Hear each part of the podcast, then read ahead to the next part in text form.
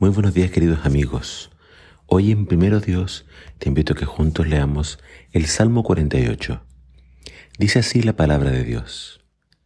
Qué grande es el Señor, cuán digno de alabanza en la ciudad de nuestro Dios, situada sobre su monte santo. Es alto y magnífico. Toda la tierra se alegra al verlo. El monte Sión, el monte santo, es la ciudad del gran rey. Dios mismo está en las torres de Jerusalén, dándose a conocer como su defensor. Los reyes de la tierra unieron sus fuerzas y avanzaron contra la ciudad, pero al verla se quedaron pasmados, se llenaron de miedo y huyeron. El terror se apoderó de ellos y se retorcieron de dolor como una mujer en parto. Los destruiste como los poderosos barcos de Tarsis que fueron despedazados por un potente viento del oriente. Habíamos oído de la gloria de la ciudad, pero ahora la hemos visto en persona, la ciudad del Señor de los ejércitos celestiales. Es la ciudad de nuestro Dios, Él hará que sea segura para siempre. Oh Dios, meditamos en tu amor inagotable mientras adoramos en tu templo. Como lo, mereces tu como lo merece tu nombre, oh Dios, serás alabado hasta los extremos de la tierra. Tu fuerte mano derecha está llena de victoria. Que se goce la gente del monte Sión, que se alegre en todas las ciudades de Judá a causa de tu justicia. Vayan a inspeccionar la ciudad de Jerusalén, anden por ella y cuenten sus muchas torres. Fíjense en las murallas fortificadas y recorran todas sus ciudadelas para que puedan describirlas a las generaciones futuras. Pues así es Dios. Él es nuestro Dios por siempre y para siempre, y nos guiará hasta el día de nuestra muerte. Este salmo, como vemos, está dedicado en su mayor parte a la ciudad de Jerusalén. Nos invita a recorrer sus calles, a contar sus torres, a inspeccionar sus muros, porque era el orgullo de la nación. Pero no solamente describe la ciudad ubicada en el Monte Santo, Sión, sino que cuando habla de Jerusalén también se refiere a su Dios. Dice, esta es la ciudad del gran rey. Se refiere a Dios.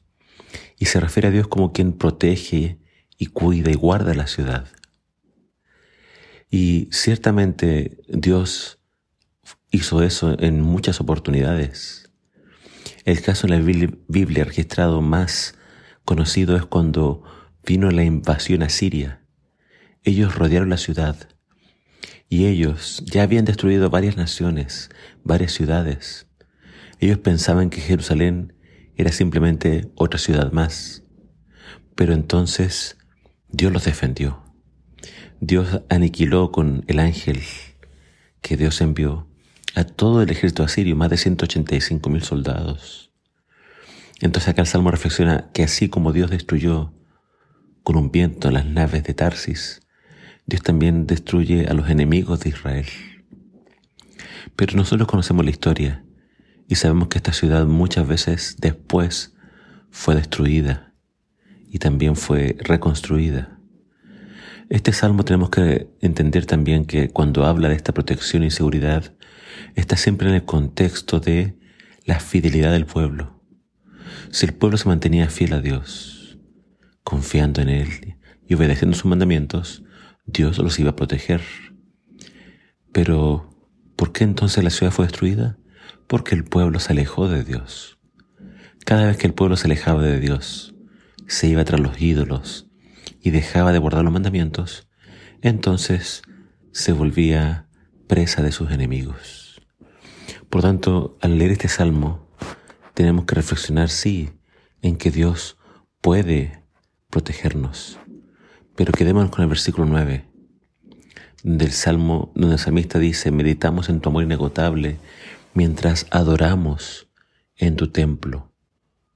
Como lo merece tu nombre, oh Dios, serás alabado hasta los extremos de la tierra. Tu mano derecha está llena de victoria. Muchas veces queremos la bendición de Dios, queremos su protección, pero nuestra vida de adoración quizás no existe o no es la mejor. Te invito a que te consagres a Dios. Te invito a que empieces a congregarte. Tienes que ir a la casa de Dios, tienes que buscar su rostro, estar en comunión con Él. Porque si queremos sus bendiciones, queremos su protección, pero no lo queremos a Él, entonces de nada sirve. Busca tener una relación con Dios y las bendiciones vendrán por añadidura. Que el Señor te bendiga.